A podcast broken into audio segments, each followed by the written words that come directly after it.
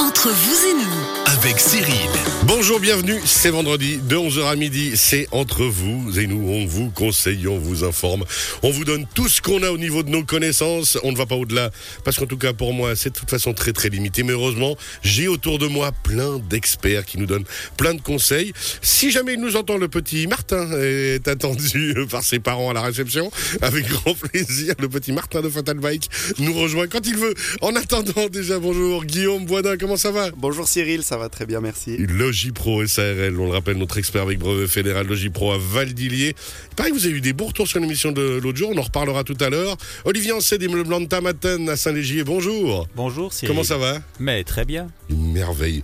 Alors, avec vous, bien sûr, on va parler de différents sujets, mais on va parler bien-être dans, les, dans le, justement l'ameublement. On en parlera, c'est intéressant justement avec notre expert aussi immobilier, comme ça, il vous donnera aussi son avis, lui qui euh, passe son temps à construire de magnifiques euh, chalets et autres résidences. Ça, ce sera tout à l'heure avec euh, justement Guillaume Boisdan. On reviendra sur le sujet de la semaine passée qui a fait pas mal parler, c'est-à-dire le développement des villages à l'horizon 2040 et la, comparaison avec le côté urbain. Et puis avec Martin de Fatal Bike, dans un petit moment, sans doute, on traitera d'un sujet quand il sera là. Alors, je suis une grosse balance hein, quand même. Si ça va, on commence avec vous, Guillaume Boisdin. On va justement parler du développement des villages à l'horizon 2040, le parallèle avec le côté urbain. On a abordé déjà la semaine passée ce sujet-là passionnant et très très large. hein. Ça veut dire pourquoi aller habiter des villages. Et puis surtout quelle va être la problématique des villages euh, d'ici une vingtaine d'années, un peu moins maintenant par rapport justement au fait que ça se développe, qu'on va habiter de plus en plus dans les... Vous habitez un, village vous-même, euh, Olivier, ou vous habitez en ville? C'est plusieurs villages qui se sont euh, associés, Regroupés. en fait, ouais, ouais. C'est une forme. Mais justement, on habite plus facilement peut-être euh, les, les gens comme vous, moi. euh, euh, non, moi, en tout cas, j'ai quitté la ville pour justement euh, avoir plus de confort, un, un autre rythme de vie. Et c'est ce dont on parle avec vous, Guillaume Boisdin. Oui, alors on a lancé ce thème la- l'émission précédente, c'est Ouais. l'épisode 2. Euh, on va faire un rapide résumé de l'épisode 1 pour ceux qui ne nous ont pas suivis la J'adore, dernière j'ai fois. l'impression d'être euh, dans. euh, c'est quoi le nouveau Game of Netflix. Thrones là Bah ouais. House of the Dragons. Donc voilà, le, le- le titre du thème, c'est un petit peu le rôle des villages euh, à l'horizon 2040 dans le développement immobilier, le développement urbain.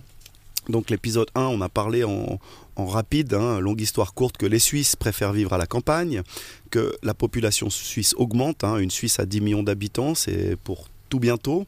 Euh, les centres urbains ces dernières années, ces dernières décennies sont en surchauffe. Euh, on est de plus en plus serré, c'est de plus en plus cher. Euh, L'avènement du télétravail, le Covid, maintenant les canicules, euh, toutes ces choses qui aussi incitent les gens davantage à se tourner peut-être euh, plus vers euh, les villages que vers les gros centres-villes. Et puis, dans les villages, ben, puisqu'ils ont été un peu mis de côté par la, frénésie immobilière de ces dernières années, il reste aussi pas mal de, de surface, ou je dirais d'opportunités immobilières, puisqu'en termes de surface, on ne va pas refaire la loi sur l'aménagement du territoire, mais on a une très bonne loi qui nous encadre maintenant et qui nous empêche de nous étaler. Le- le- les zones réservées aussi qu'il y a dans différentes communes pour temporiser un petit peu, puis prendre le temps de la réflexion Voilà. de où on va développer et comment. Voilà. Donc, euh, on avait fait un petit peu une thèse, antithèse, synthèse euh, dans le dossier euh, que je résume actuellement. Donc, euh, la semaine passée, c'était la thèse, tout est joli. Et puis maintenant, on va rentrer dans l'antithèse, bah, tout est compliqué.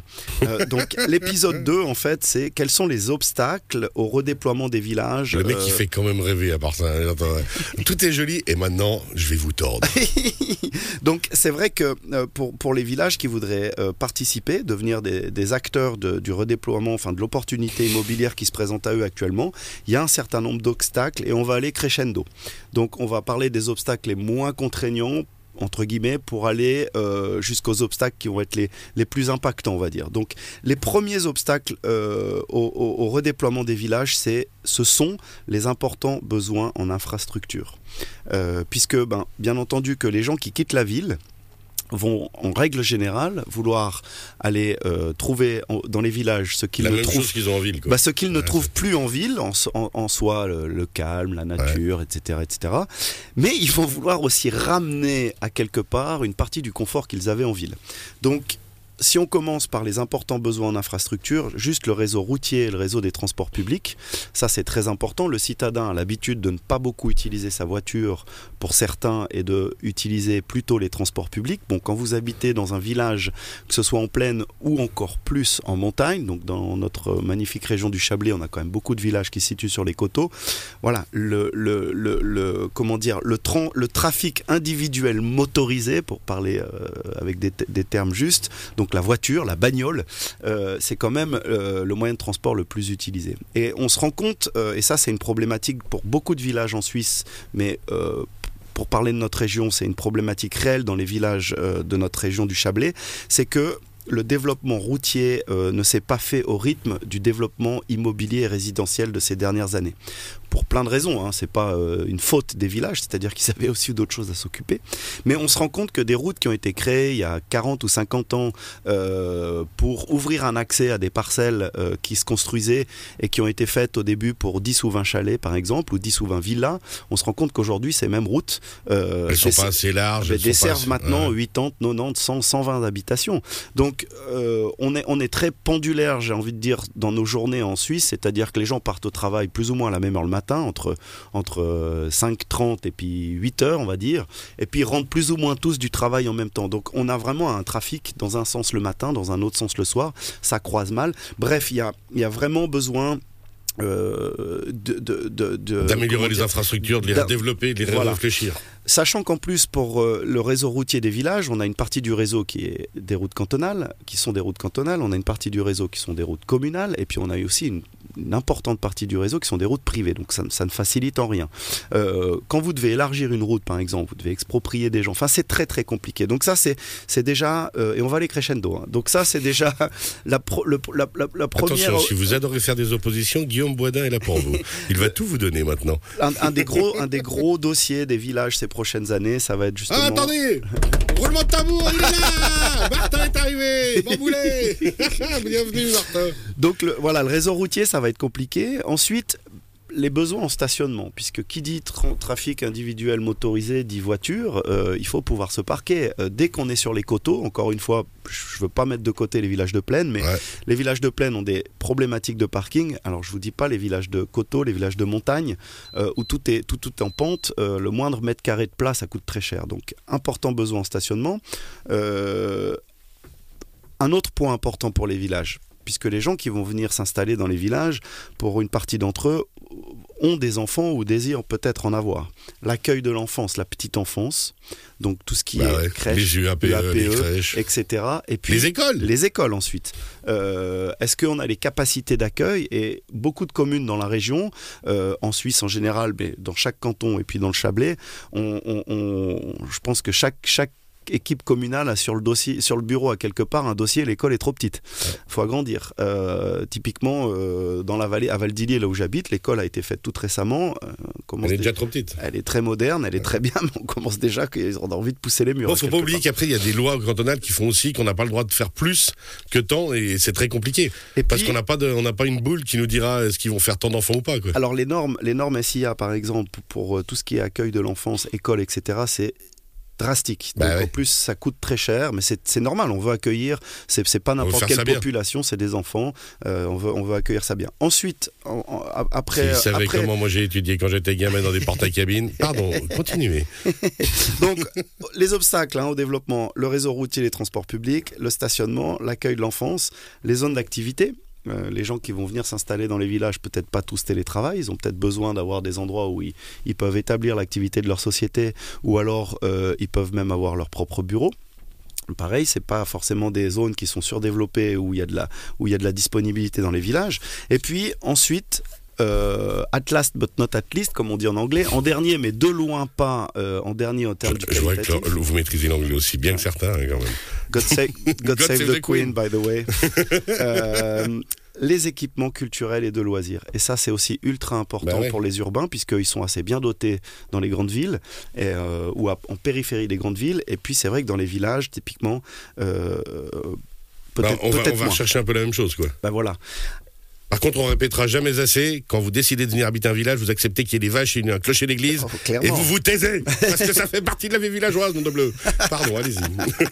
Exactement. Et donc, si on Et le part... et les poules aussi. Si pardon. on part du constat qu'on veut attraper le train du développement village euh, et qu'on a admis que ben il y a un important besoin d'investissement euh, pour les, les réseaux, ben voilà, on arrive tout de suite le nerf de la guerre, très important besoin en financement.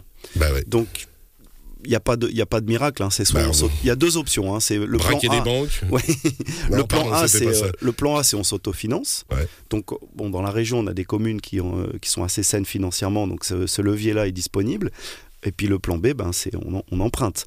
Euh, donc bon, une commune a peut-être un, un- comment dire un, un rating, un- comment dire une note une note à l'hypothèque qui est peut-être mieux qu'un privé puisqu'une commune c'est quand même assez solide. Mais voilà, quand on va vouloir faire Ah, des routes, faire n'importe quoi Faire des routes, faire des parkings, faire des écoles, faire des zones d'activité ou des centres de, de culture ou de loisirs, ça coûte des millions. Et surtout, on doit pas augmenter les impôts, parce que sinon les gens veulent pas venir. Eh bien, bien sûr. Le serpent qui se mord la queue, bonjour. Et puis, au final, je l'ai mis en dernier, mais c'est a, a priori euh, en premier, euh, bah, les gens, en fait, qui vont être le moteur humain, les personnes, euh, les hommes et les femmes, enfin les femmes et les hommes, pardon, euh, qui vont être le moteur de tout ça. Parce que au final, euh, un village, il est quand même euh, à quelque part dirigé par des élus. Hein, c'est pas des gens qui sont là en dictature, hein, ils ont été élus. Mais Sur certaines communes, des fois, on se pose la question. Non, pardon, oui. L'équipe dirigeante, quand même, euh, va donner plus ou moins le tempo et euh, la direction que va prendre au niveau moyen et long terme d'une communauté villageoise. Et si ces, ces- ces hommes et ces femmes, ces femmes et ces hommes, pardon, ne sont pas déjà d'accord. Euh, et puis ensuite, s'ils sont d'accord, c'est sur être spectateur, on en a parlé au premier épisode, ou acteur de ce développement. Et ça, ça va être très important puisqu'on a, on a plusieurs leviers euh, qui vont faire qu'en fait, si ce sont, euh, comment dire, une équipe absolument soudée et puis absolument visionnaire, par Ça exemple, fonctionne. Voilà, vous où avez, vous avez, il y a, il y a- il y a- il y a trois paliers dans la population du village. Il y a, il y a le rôle de l'administration communale, il y a le rôle de la bourgeoisie, puisque dans nos régions, la bourgeoisie est quand même encore relativement euh, active. Et puis, il y a le rôle de la population générale du village. Et ces trois paliers-là de la population euh, vont devoir en fait tirer sur la même corde euh, pour, pour, pour prendre le train du développement des villages et, et- et en profiter pour améliorer qualitativement, pas forcément quantitativement, mais qualitativement la vie du village. Et c'est vrai qu'aujourd'hui, on se rend compte, typiquement dans la vallée d'Illier, euh, qu'il y a une forte demande euh, pour une nouvelle population qui désire venir habiter dans la vallée, qui n'est pas d'origine de la vallée, mais pour bien accueillir ces gens-là, il va falloir leur offrir des infrastructures euh, qui sont modernes. Il va, falloir leur offrir aussi une vie de village qui, est, euh, qui est saine, entre guillemets, qui est accueillante. Et puis, va aussi falloir typiquement les, les accueillir euh, dans le village. Et puis, euh, euh, les, les, les- comment, le mot m'échappe, Cyril.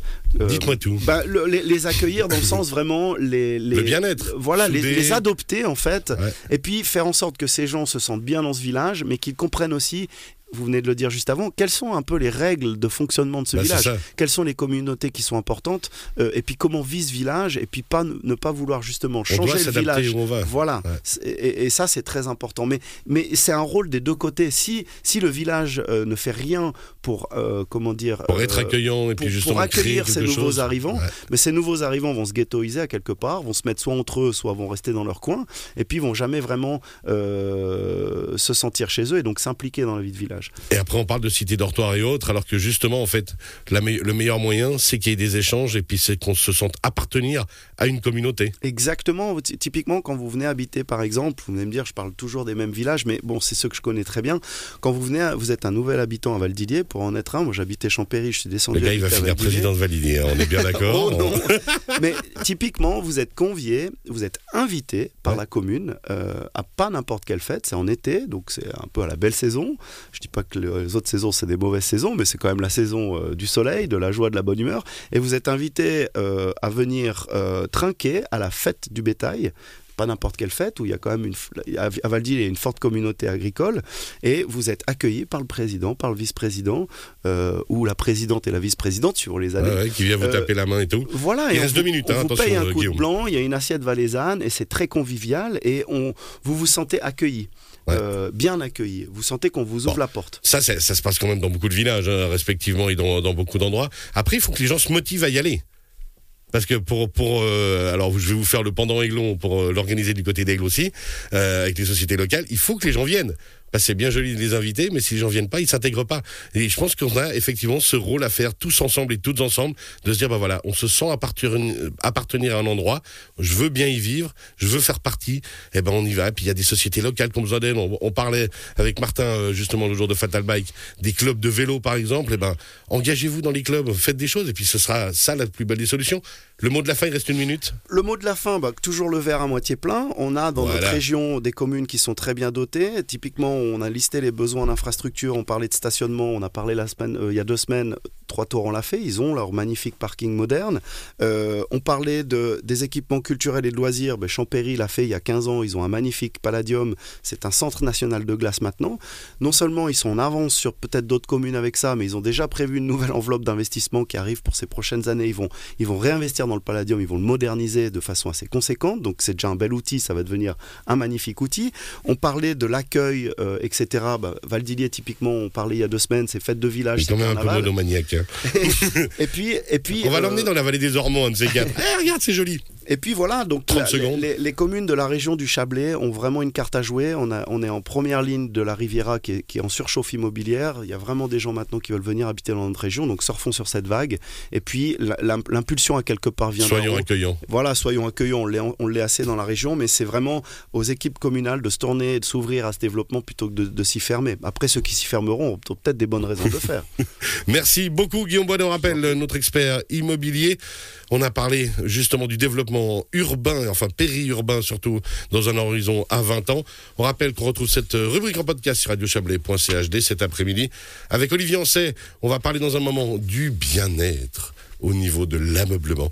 Comment dans chaque pièce avoir tout ce qu'il faut pour se sentir bien, se relaxer. Ce sera tout à l'heure avec l'immeuble Antamaten à Saint-Léger. Et Martin Coiron, qui nous a rejoint de Fatal Bike, va parler en troisième partie d'émission. Bonjour Martin, tout va bien? Hello, hello. Oui, j'ai bah, été avec des clients. donc, Ah euh, bah oui, mais il faut s'occuper les des gens. Mais non, non, non, vous avez raison. le client Ah, d'abord. Bon, ça fait quand même classe de dire, écoutez, je suis navré, je dois vous laisser, j'ai une émission de radio. quoi. on parlera justement, quand on se décide enfin à faire du vélo, comment faire ça bien. Ce sera tout à l'heure. Petite pause, on se retrouve après.